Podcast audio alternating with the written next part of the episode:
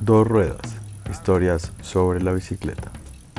Produce José Dueñas y Juan José Quesada. Bien, pues todavía no he pasado, pero ahorita estoy ensayando unas zapatillas que me prestó un compañero para poder participar, ya que no tengo zapatillas y la bici pues en la que compito pues es prestada. Eh, muchacho, por ejemplo, este tipo de ejercicios, de, de, de, pruebas, de cosas que trae un evento como la Fundación a corredores como usted que de alguna forma ven esto por redes, ¿es bueno?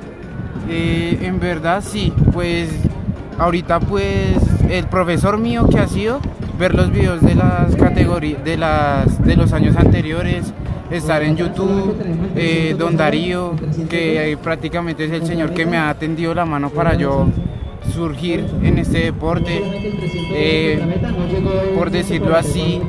Ellos han sido mis profesores y Don Darío pues por una lesión pues no pudo llegar a ser uno de los grandes como Nairo, como Esteban, pero él es el que me ha ido guiando para lograr ser lo que quiero ser y sacar adelante a mi familia. Episodio 5 con Nicolás Ortiz. Hoy tenemos el placer de presentar una historia maravillosa, cómo un adolescente ha hecho de su vida una lucha constante por cumplir su gran sueño, llegar a ser un ciclista profesional, tocando miles de puertas y sacrificando todo a su paso. Esta vez está seguro de que lo logrará y podrá al fin estar mano a mano con los grandes. Él nos cuenta su historia. Hola, somos Dos Ruedas Historias sobre la Bicicleta. Y hoy tenemos un invitado súper especial eh, un invitado que, que, llegó por, una, por alguna razón a, a, nosotros, nos escribió, nos dijo yo quiero contar mi historia y aquí está con nosotros el gran Nicolás Ortiz. Hola, ¿qué tal? Saludos a todos. Hola Nico, eh, nada hermano, qué gusto tenerte por acá, Juan, de nuevo en este espacio, pues que nosotros lo único que hacemos es eh, tratar de replicar y contar lo que está sucediendo en el mundo. Comenzamos por nuestra región, por nuestro territorio y contar historias con las bicicletas. O sea, siempre, eh, a ver, nosotros queremos contar historias que tienen las personas eh, y detrás de esas historias siempre hay una bicicleta como disculpa para encontrarlas, ¿no? Y yo creo que este es el caso eh, de, todos los que llevamos en nuestro podcast, es como el más interesante y el más bonito porque tiene un montón de, nostalgia detrás o, de emociones detrás de su desarrollo, ¿no? Y la forma como logramos contactar a Nico, pues es algo interesante porque él nos busca, insiste, insiste, y yo creo que es el ejemplo más claro de lo que es la vida de Nicolás. Así que, Nico, bienvenido, hermano, y qué gusto tenerte en este espacio. Esperamos que, sea lo más divertido y tranquilo para vos. Contanos un poquito de vos, o sea, ¿cuál es, cuál quién es Nicolás? Mm, ¿Qué está sucediendo en tu vida? ¿Y por qué quisiste, por qué nos buscaste? ¿Por qué quisiste hacer parte como de esta etapa o de este momento de, de rompebielas? Vale, pues ¿Quién es Nicolás? Nicolás es un chico que, emprendió una historia y que está trazando un camino para llegar al ciclismo de ruta. Eh, soy estudiante del Colegio Bravo Páez de grado 11, ya me graduó este año, gracias a Dios. Eh, ha sido, exacto. Así, no ha sido difícil, no ha sido un fácil eh, desde la virtualidad, pero ahí seguimos haciendo, esforzándonos por cumplir metas y sueños que queremos alcanzar. Y en cuanto a cómo los contacté, un día revisando mi Instagram, eh, me encontré una, su, su perfil de Instagram y decía rompebielas y yo me interesé, entré, miré las imágenes y decía eh, historias en bicicleta. Y yo en particular ya había escuchado otros canales que contaban las historias de personas de viajes y todo eso, las experiencias. Y pues yo dije, yo quiero contar mi historia, les voy a escribir a ver si, si quién quita que se preste la oportunidad. Y también dije, ¿qué tal dejar esta historia aquí antes de que, si Dios me lo permite, ser una, una persona profesional y ya estando totalmente graduado, con, estudiando una carrera y corriendo una grande vuelta si Dios me lo permite. Yo creo que, y el Chente me dará la razón, nosotros vamos a ser los afortunados. Yo creo que no, no es al revés, sino nosotros somos los afortunados porque como vos dices, vas a ser un grande, vas a salir adelante y vas a darle muchos orgullos a este país y principalmente a tu familia, ¿no? A mí me parece importantísimo ese punto. Sí, ahí yo veo que, que, Nico tiene muchos sueños dentro del momento en el que hablamos y charlamos hace, hace unos días. Eh, tiene unos sueños gigantes en los que él se la pasa luchando, es insistente y persistente, eh, se le nota la ambición y las ganas por lograr lo que quiere. Igual, hay que tener en cuenta que la vida siempre nos va a tener como, nos va a poner como baches o inconvenientes, que hay que saber asimilarlos y comprender también al mismo tiempo que de pronto, así como habrán escenarios eh, que los podemos lograr al 100%, habrán escenarios que son complejos llegarlos, pero al mismo tiempo podemos seguir disfrutando de lo que nos gusta hacer sin la necesidad, pues, o sea, lastimosamente sin lograr el, objetivo principal que tenemos, pero podemos darle un máximo provecho a, a nuestras cualidades y capacidades como, como personas y como deportistas y como profesionales, ¿no? Déjame comienzo con algo que creo que todo el mundo se está preguntando.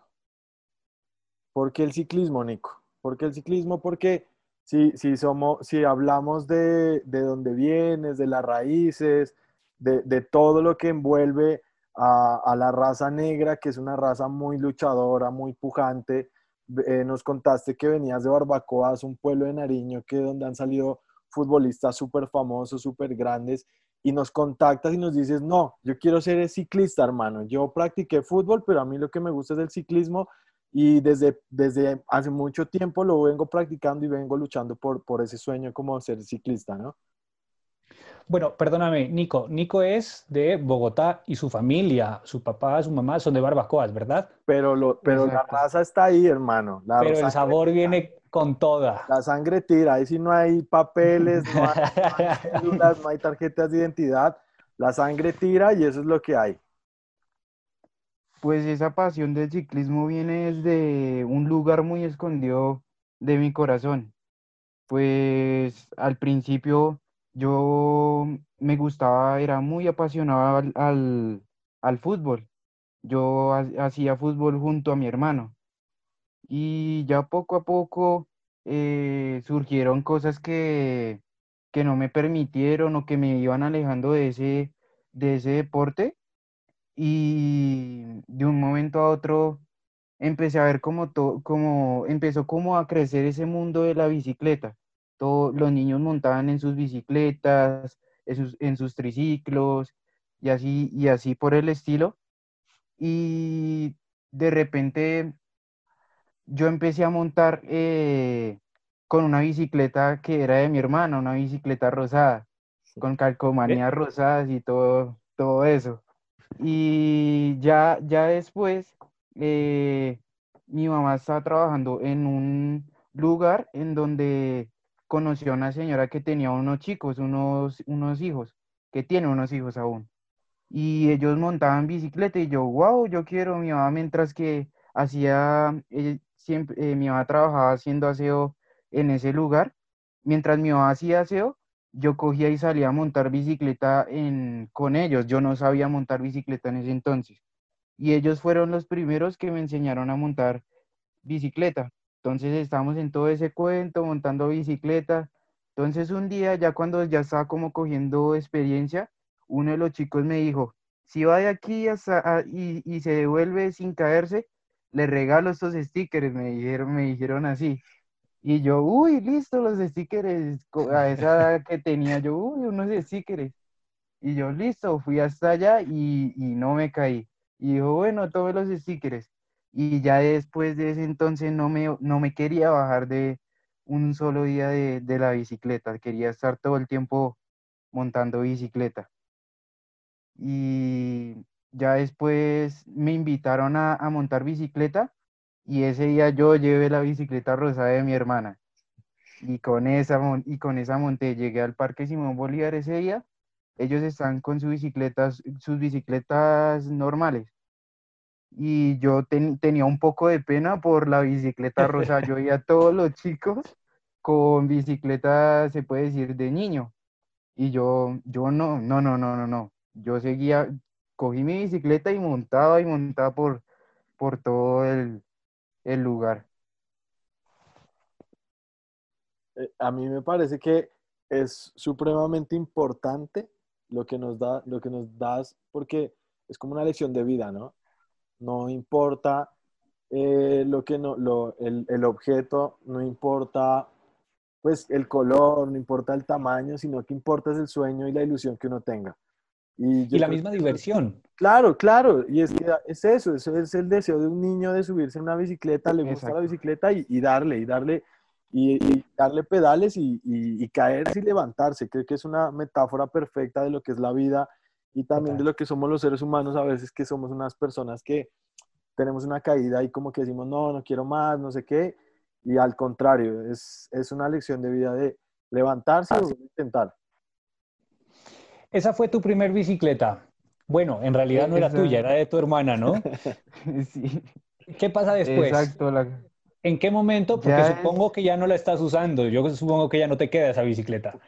No, esa bicicleta, la verdad, hasta el día de hoy, recordando, no me acuerdo qué sucedió con esa bicicleta, si se dañó o si, si se vendió por chatarra, no me acuerdo muy bien.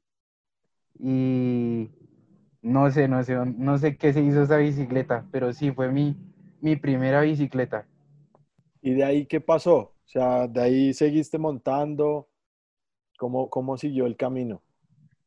Después ya, ya que seguí montando, ya después los chicos como ya sabían montar bicicleta, ellos me regalan una de las bicicletas azules por las que, en la, la bicicleta, la bicicleta en la que me enseñaron. Porque cuando yo llegué a ese sitio me dijeron, venga, venga, les, le enseño a montar y me enseñaron fue en una bicicleta azul ya de hombre. Ya después como ellos también salían a montar bicicleta, yo tenía que sacarla de mi hermana y, y y, y montábamos todo el día hasta que saliera mi mamá de trabajar, montaba bicicleta yo ahí. Me subía a los andenes, de, a las aceras, me bajaba y así. Y terminaba cansado, llegaba a la casa y, a dormir. y esa bicicleta azul eh, me la regalaron. Yo, wow, la bicicleta, y yo estaba feliz porque ya iba a dejar la de mi hermana. ya estaba feliz y yo, hey, sí.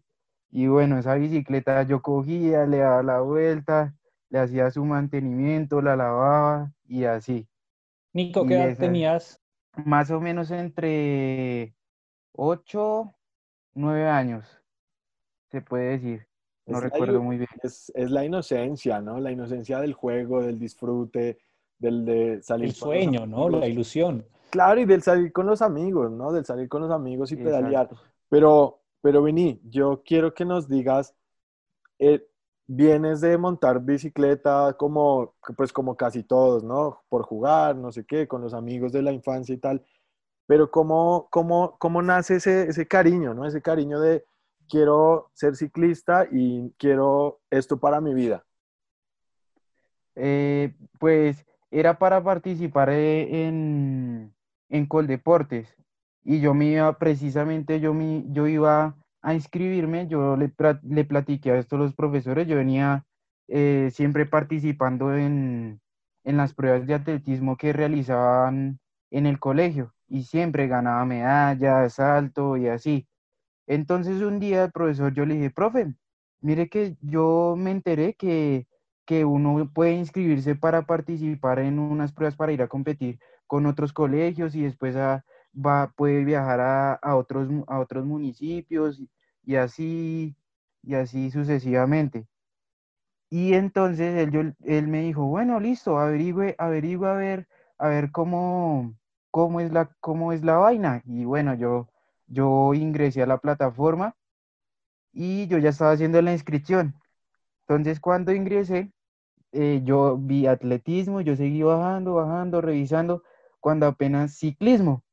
Y en esos días estaba creciendo el auge por lo de Nairo Quintana. Y yo veía Nairo Quintana en YouTube, en el Tour, cuando atacaba y así. Y entonces yo dije, wow, arriesguémonos con el ciclismo. Entonces me inscribí y entonces al día siguiente pasaron como dos días, profe, ya me inscribí. Dijo, ay, sí, ¿cómo le fue? Profe, pues la verdad, le tengo algo que decir. Yo no me inscribí en atletismo, sino en ciclismo. y cogió y me dijo, ¿cómo así? Luego usted no se iba a inscribir en atletismo. Y yo, no, profe, yo me inscribí en ciclismo. ¿Y usted tiene bicicleta? ¿Tiene eso? ¿Y en qué, en qué hizo? ¿Usted ya ha entrenado? ¿Sabe del tema? Y yo, no, profe. Y entonces él me dijo, bueno, entonces si se escribió en eso, hay que empezar a mirar la forma de conseguir una bicicleta, que alguien le preste una bicicleta o, y también entrenar. Y así fue, y así fue el tema. Entonces, al día siguiente, yo llegué, eh, ese mismo día llegué y le dije a mi mamá, mamá, me inscribí en me eh, van a hacer unas pruebas de Coldeportes y me inscribí en ciclismo y mi mamá dijo, Nicolás, ¿y usted, y, y la bicicleta? Y yo en mi mente decía, ¿en qué me metí? ¿En qué me metí? Todo mundo Yo y todo el mundo me decía, ¿en qué se metió este pelado? Y bueno, yo creo que saqué la berraquera de mi mamá y, y no me importó que no tuviera bicicleta, ni uniforme, ni nada de eso, y me inscribí. Y así.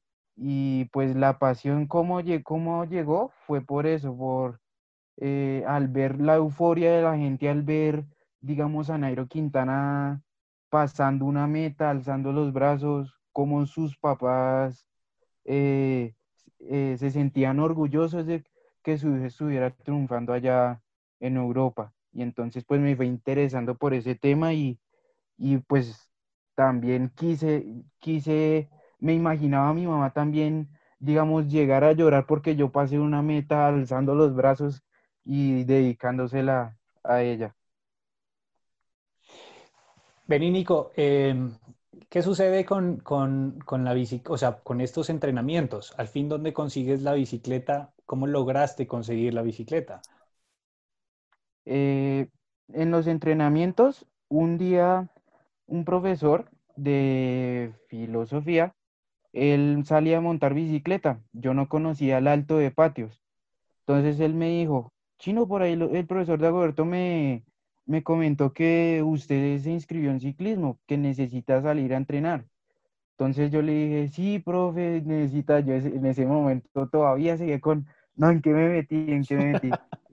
y entonces el profesor dijo, Chino, eso era un viernes. Me dijo, Chino, el, el sábado voy a, voy a salir a patios. Y yo, profe, ¿dónde queda eso? Y dijo, ¿usted no conoce patios? Y yo, no, profe. Y entonces mi hermano también salía incluso con un, con un amigo a patios y bueno, normal. Siempre me hablaban de patios y no lo conocía. Entonces el profesor me dijo, chino, si quiere, encontrémonos en tal punto y, y, salgamos a patios. Entonces yo subí a patios con una bicicleta amarilla, que fue la última bicicleta todoterreno que me dolió mucho, se partió el marco y fue con esa, con la, primera vez que yo subí patios. Yo cogí me puse una, eh, la noche anterior no pude dormir eh, queriendo conocer patios.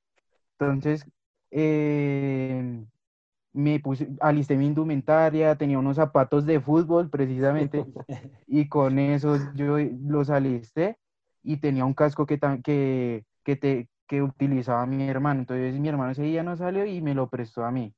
Entonces me fui, nos encontramos con el profe, subimos patios y subí, hice un buen tiempo, mejor que el del profe. Y bueno, entonces me dijo, Chino, ¿cómo, hacen, cómo está? Eh, ¿Quiere conocer la calera? Y yo le dije, sí, profe, no hay problema, pero yo no sé dónde queda. Y entonces dijo, bueno, listo, entonces bajemos y conoce. Y después la de vuelta. No. y esa subida para otra vez llegar al peaje de patios. Exacto. No, yo no podía, a mí me dieron calambres, me bajé varias veces. O sea que ahí ya no, ahí ya no le, ya no le, le mejoraste el tiempo al profesor. No, el profesor incluso llegó primero que llegó primero al peaje antes que yo llegara. Pero es que, es que escucharte hablar es una delicia, viejo, porque es escuchar hablar como la, la, la historia de, de, de, un guerrero. La verdad, a mí eso es lo que más me, me, llamó la atención de cuando leí tu historia y de la, y de la fuerza ¿no? con la que contabas las cosas. Ve, o sea, pasó eso del profesor y, y después, ¿qué pasó? ¿Cómo seguiste entrenando? ¿Lo tomaste más en serio? ¿Intentaste salirte un poco pues después de esa mala experiencia de encalambrarte y y decir, no, esta vaina no es muy dura. Esto no es como, no, pues, es otro, otro, como otro deporte, pues un poquito más fácil. Exacto, así es. Pues no, pues ya después de esos calambres y ese dolor de las piernas, yo dije, uff, interesante. Y yo quise, yo seguía con el masoquismo. Yo dije, yo tengo que seguir aquí, aquí sufriendo.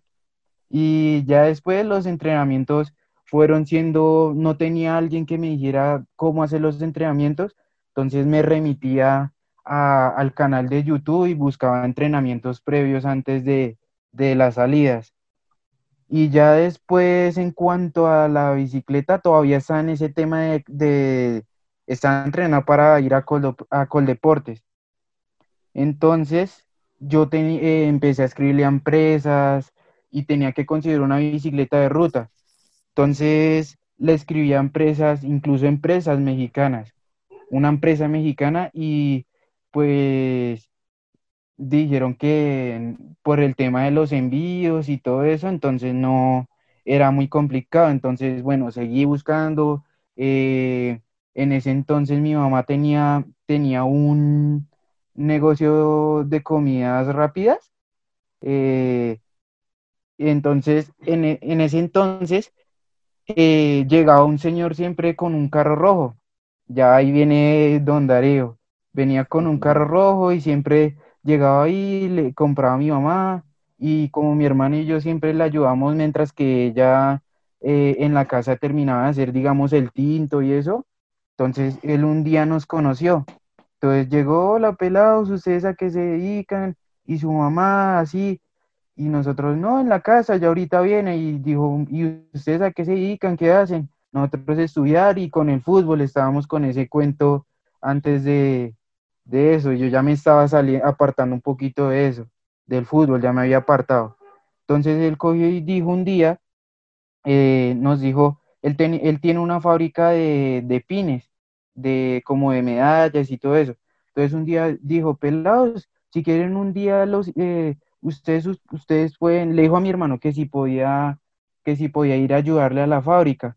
Entonces al día siguiente lo llamó y dijo, eh, dígale a su hermano que si también, que si quiere, puede venir a ayudarme. Ya después, en ese entonces que estaba de buscar la bicicleta, ya mi mamá ya consiguió trabajo y ya había dejado el negocio y pues don Darío ya nos apartamos y no volvimos a ir a trabajar porque no nos llamó y así. Entonces nosotros seguimos estudiando. Entonces en ese entonces yo empecé a buscar, a pensar cuando apenas llegó de repente a mi cabeza Don Darío, yo me acordé que yo había ido a trabajar allá.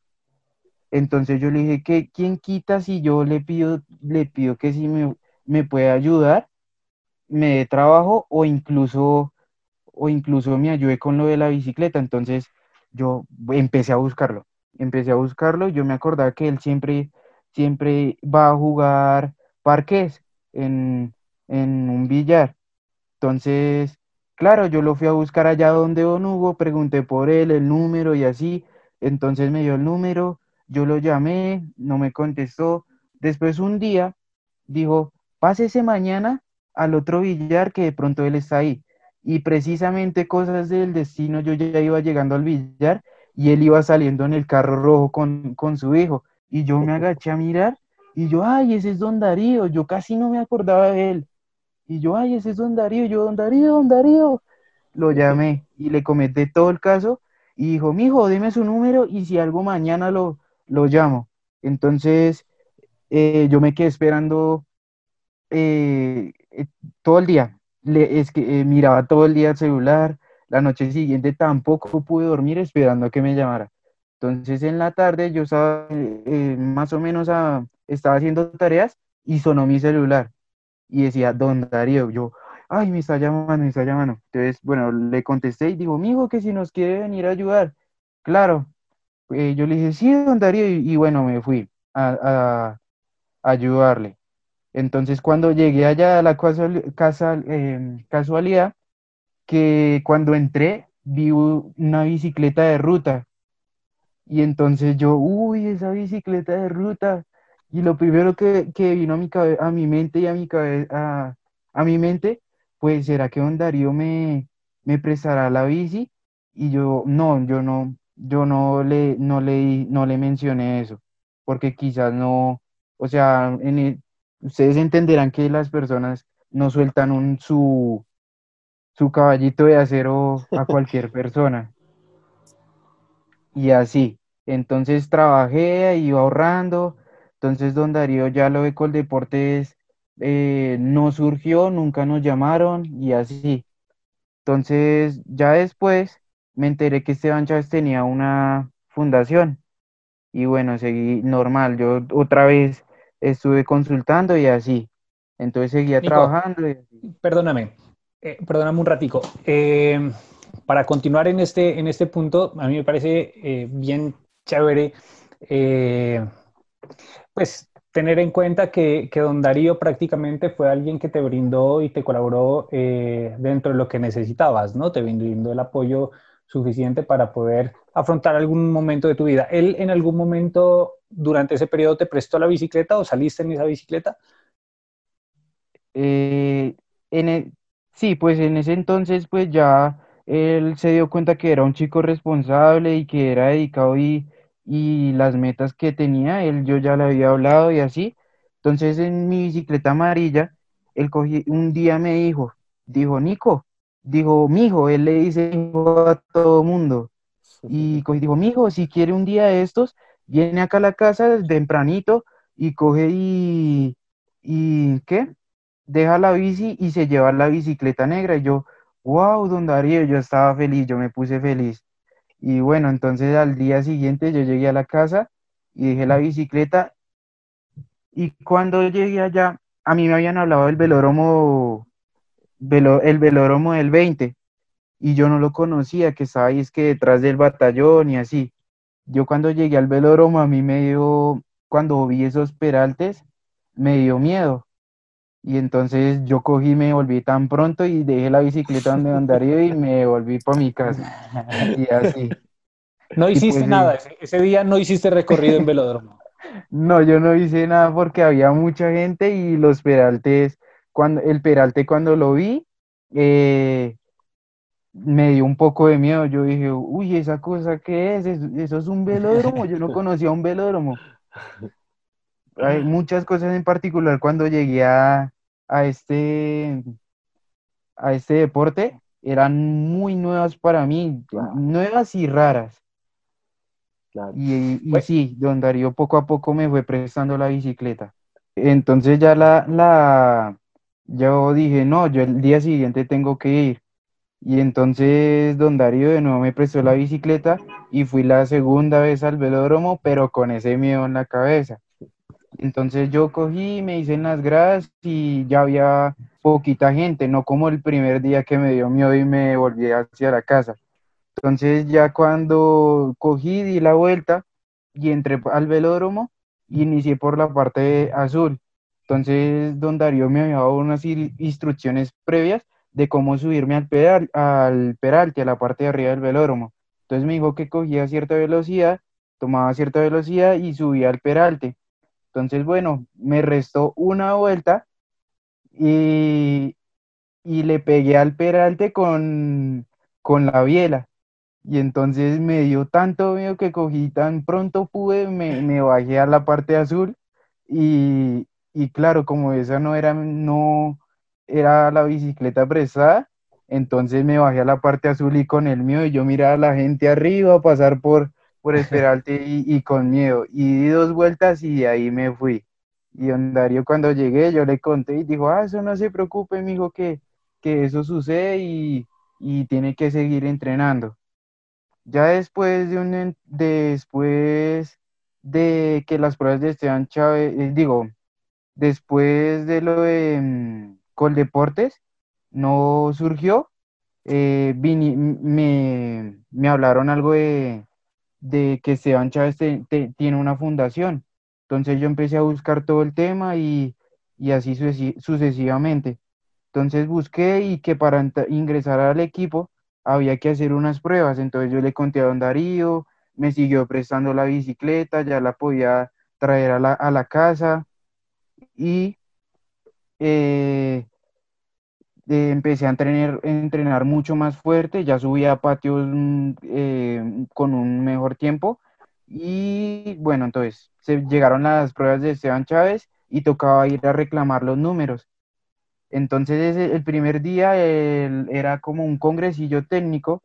Yo fui con mi mamá, entonces yo busqué un día antes en el Google Maps donde tocaba llegar al velódromo Luis Carlos Galán. Entonces yo cogí y le dije mamá, mamá, toca, nos fuimos le dije, mamá, toca bajarse aquí. Y, la, y nos bajamos donde no era, mi mamá me hizo casi nos bajamos donde no era. Y la hice cruzar prácticamente todo un Simón Bolívar y, y yo tenía miedo de llegar tarde. Entonces íbamos un poco tarde ya porque nos habíamos bajado donde no era y bueno, entonces yo iba corriendo adelante y mi mamá Nicolás, espérame, espérame, mi mamá cansada atrás mío. Bueno, entonces llegamos al congresillo, todo eso era totalmente nuevo para mí. Y bueno, entonces cuando fui a reclamar el número, el número me lo entregó la mamá de Esteban Chávez, el número que no voy a olvidar, el 97, primer número de competencia en el ciclismo. Y bueno, entonces ya al día siguiente inició la primera prueba que era que era la prueba de gincanas, era una prueba de habilidades. Ajá, exacto. Y entonces, bueno, normal, yo un día previo me preparé, duré todo un día en el velódromo que tanto me dio miedo por primera vez, haciendo, haciendo gincanas. Entonces, don Darío miró otros chicos ensayando que también iban para las pruebas y fue donde esos chicos y les preguntó que si yo podía entrenar con ellos y claro, me uní, armamos un circuito bastante grande con monedas, eh, en la prueba de la caramañola pusieron monedas, piedras y así, estuvimos haciendo las pruebas. Entonces me presenté, eh, saqué un buen puesto en las gincanas, ya pasaron las otras categorías al día siguiente y al día siguiente de las, de las, de las categorías venía la prueba de contrameta. Ese día mi mamá eh, no fue, no pudo ir. Entonces aquí ya viene, ese día tocaba, nos pidieron cierta relación. En, en, ese entonces, como les digo otra vez, vuelvo, valga la redundancia, eh, yo no sabía que era una relación, yo me imaginaba, digamos, una relación de novios o otra cosa. y claro, yo el día antes yo fui a la bicicletería a averiguar qué era eso. Y entonces, bueno, entonces yo no tenía dinero en ese, en ese momento y no pude cambiar la relación. Entonces al día siguiente llegué al, al velódromo, entonces le hablé con mi papá Esteban Chávez y me dijeron que, que, no, que no se podía porque los comisarios no dejaban y así. Entonces hablé con los comisarios y tampoco. Entonces uno de los chicos con los que entrené el velódromo, haciendo las pruebas de, de las gincanas, él me prestó la bicicleta. Después otro muchacho Después me pusieron inconveniente por, por las zapatillas, entonces un muchacho, yo le presto las zapatillas y un muchacho, tome, tome, yo le presto las gafas. Entonces, bueno, entonces yo estuve ensayando, de hecho me caía, frenaba y no podía desenchoclar y era supremamente raro eso y, me caía, me caía y todo el mundo a veces se reía. ¿Nunca habías usado zapatillas? No, nunca había usado zapatillas me sentía súper amarrado a la bicicleta. Y ya después eh, estuve ensayando, entonces me llamaron número 97, número 97. Entonces el papá de Esteban Chávez dijo que me dejaran ensayar otro poquito. Y entonces, bueno, me llamaron a lo último y un chico ya había marcado un, el mejor tiempo de, del día. Entonces, cuando me llamaron de nuevo, número 97, entonces yo fui fui y estaba súper nervioso eh, cuando subí al velódromo. Era más, eh, el velódromo Luis Carlos Galán, de hecho, es más, los peraltes son más altos que el de el primer velódromo que me dio miedo. Y aún me dio más miedo. Entonces el juez me, tomó, tomó de la bicicleta y entonces empezaron a contar y yo arranqué supremamente fuerte. Entonces las gafas que me prestaron eh, me redujeron la visibilidad y veía como muy oscuro, era nuevo en ese, en ese, en ese, en esa indumentaria. Entonces cuando llegaba a una cierta parte del velódromo, se oscurecían las gafas. Entonces la gente empezó a aplaudir porque yo iba supremamente fuerte y iba haciendo, iba bajando el tiempo del muchacho, gracias a Dios. Y entonces me dejé ganar de la euforia de la gente y me empezaron a aplaudir y me levanté, claro, yo, yo me volví a recordar esos videos que vi en Nairo yo, wow, estoy viviendo el momento. y claro, me levanté, me levanté a pedalear y lamentablemente eh, la bicicleta era más liviana que la que usaba, la de Honda que aún la uso. Y perdí suelo y me caí. De hecho, aún sí ah, está el video, por ahí lo tengo. Me da un poquito de cosa verlo, pero así. Y entonces ya me dieron la segunda oportunidad y no, ya, ya iba un poco golpeado en cuanto a la contusión y así. Y bueno, y así. Y he venido, sigo entrenando aún, sigo luchando por mis sueños. Y te hago Eso fue... Dale. Gracias, Juan. Eso fue hace, hace un año y medio más o menos, si no me equivoco. Fue en enero, enero del 2019, ¿no? En febrero de 2019. Febrero del 2019. De ahí para acá, ¿qué ha sucedido? O sea, nos dices, he, he entrenado. La pregunta es, ¿cómo has hecho para entrenar? Porque, pues, o sea, bueno, hoy cabe recalcar que en el video en el que sales, eh, pues prácticamente sales con una bicicleta prestada, con unos chocles prestados, porque hasta donde nos contaste, recuerdo muy bien que eh, no te iban a permitir competir si no tenías eh, los zapatos o la indumentaria adecuada, ¿verdad? Exacto. ¿Y eh, cómo era tu ropa? ¿Cómo era la pinta que llevabas para ese momento? Mi ropa, mi ropa era un buzo, un buzo de lana blanco y una licra de gimnasio, era. Y de hecho, de hecho, eh, utilizaba ropa interior debajo de esa licra. Eh, era la licra de gimnasio. Y los zapatos, los zapatos que utilizaba eran con los que jugaba fútbol, eran de, de futsal y ya estaban ya un poco rotos y con esos fui a, a competir. Pero hay algo importantísimo ahí, ¿no? Eh, cuando, cuando insististe insististe con nosotros de esa forma y nos dijiste, yo les pasé el video, eh, yo creo que para el Chente y para mí fue como wow. O sea, vimos el video y dijimos, esto es por lo que hemos venido trabajando. O sea, es como, estas son las historias, el tipo de historias que queremos contar y el tipo de gente con la que queremos hablar y también el tipo de gente con la que queremos ayudar. Entonces, no, pues a mí me parece chévere que, que también es un momento como para, para, para, como para decirte como que la vida es de valientes, ¿no? Y, Así es. y estar insistiendo, insistiendo, insistiendo, a veces como que abre alguna puerta, abre alguna puerta y, y, y cuando también vuelvo a ver el video y me repito el momento y dice, el, el narrador en su momento dice que llevabas un tiempazo que a pesar de no tener mucha técnica, pues en comparación a los otros muchachos que imagino tendrán escuelas, eh, tienen su bicicleta, practican más a menudo, pues lo hace súper bien. O sea, es que yo creo que esto es como una lección que también la vida te está dando, que estás en el lugar indicado y, que solamente lo que hay que hacer es seguir tocando puertas y seguir haciendo y, esfuerzos como para cumplir los sueños.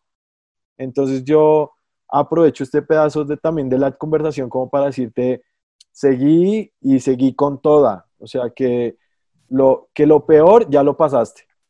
Y, y lo, lo, diferente es como, como una persona que, por ejemplo, tiene todos los medios, arranca en una vaina de estas y, y lo tiene más fácil, porque, digamos, tengo la bicicleta, tengo la indumentaria, pero le falta la pasión que vos tienes y le falta como la fuerza que vos nos muestras cuando nos cuentas las historias, las caídas, que me levanté, que, que me fui, que ese día me dio miedo en el velódromo y que me fui corriendo porque, no sé, la curva era muy alta. yo creo que eso es, eso es rico saberlo y eso, y yo creo que mucha gente que va a ver este video se va a sentir muy identificado con esa historia. Yo particularmente quisiera, antes de terminar, saber qué ha pasado también con la vida de don Darío, porque como el Chente te lo dijo, es como un padrino, ¿no? Es como una persona que, de esas que se atraviesan en el destino de nuestras vidas, que para bien o para mal nos, nos ayudan y nos, nos abren una puerta y nos dan como ese apoyo que tal vez no encontramos en otros lugares. El, ¿Qué ha pasado con él?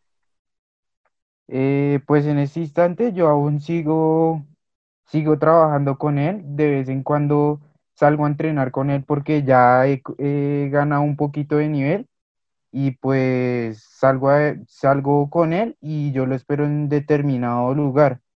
Entonces a veces sale, hay otro muchacho que también eh, le interesa este mundo del ciclismo y también sale con, con junto a nosotros. Y, y sí, él sigue, sigue, sigue con su empresa. Eh, ahorita tuvo un hijo que se llama Santiago. Yo cogí un, día le dije, uy, otro ciclista, le dije así. y pues don Darío, eh, por una lesión, él también, él hubiera podido ser un ciclista profesional, pero él tuvo una lesión y tuvo que retirarse. Y nuevamente este mundo del ciclismo es muy difícil de dejar, muy difícil de dejar. Y otra vez está con su bicicleta, él sube a, a su paso, pero él la ama, sigue amando su bicicleta y así quisiera llegar yo, llegar hasta viejito y con mi bicicleta. Nico, ¿y, don Darío te regaló la bicicleta la, la, con la que está saliendo ahorita? Eh, no, no, no él, no, él me la sigue prestando, yo la tengo aquí en mi casa, prácticamente es mía, prácticamente. Yo la lavo, la cuido, la quiero como, como si fuera mía. Y ahí está la bicicleta. chéverísimo, chéverísimo. Yo sí te doy las gracias por, como por compartir estos espacios, ¿no? Y compartir la historia que es súper valiosa para nosotros. Eh, te invito a que, a que, a que nos des, por, por favor, tus redes sociales para que la gente conozca más quién es Nicolás Ortiz Castillo y que se queden con ese nombre, ¿no? Que se queden con ese nombre y que como, como también lo dicen en el video, este man, este, este negrito es que te dicen en el video, que yo creo que ese negrito es de un cariño enorme, más de lo que el mundo ahorita se ha vuelto como, ay no, que el racismo, todo esto, yo creo que es un cariño que la gente te tiene dice, este negrito va a llegar muy lejos y va a dar de qué hablar. Yo espero lo mismo. Ojalá Total, sea, gracias. Yo, también. Y, a ver, este es el ejemplo más claro de cómo los sueños, eh, cómo uno puede ir formando sus sueños, ¿verdad?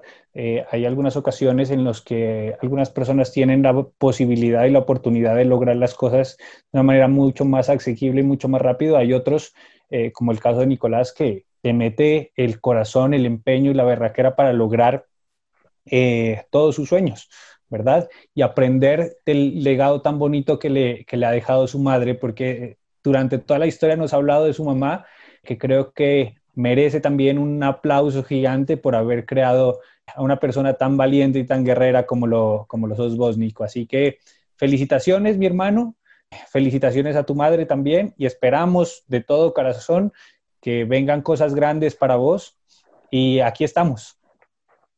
Vale, muchas gracias a ustedes, a, todas las personas y que les guste mi historia y la seguiré escribiendo. Así será. Nico, antes de, antes de despedirnos, recordanos tu Instagram como para que la gente te, vea. Mi Instagram es Nico Rayal, eh, Rayal Piso Ortiz Castillo. Súper. Nico, desde dos ruedas, historia sobre la bicicleta, te agradecemos con el corazón súper grande.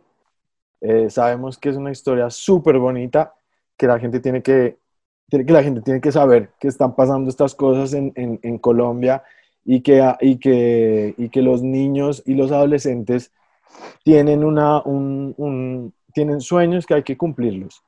Y este va a ser como el camino para, para hacerlo, ¿no? Así es. No sé, Chente, si quieres decir algo más.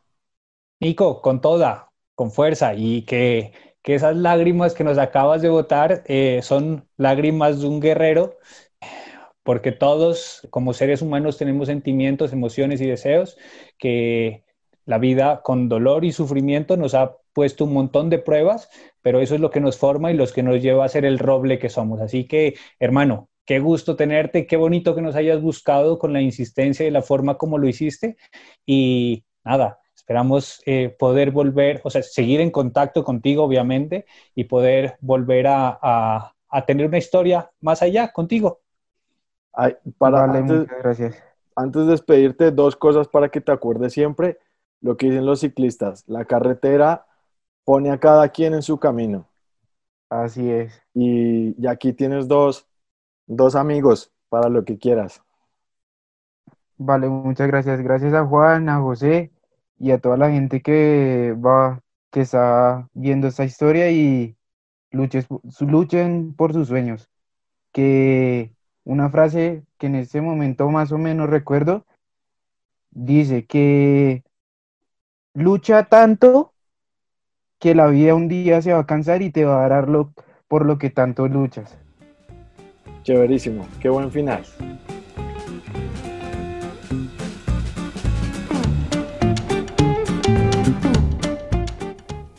No olviden suscribirse a nuestras redes sociales, Facebook, Instagram y YouTube.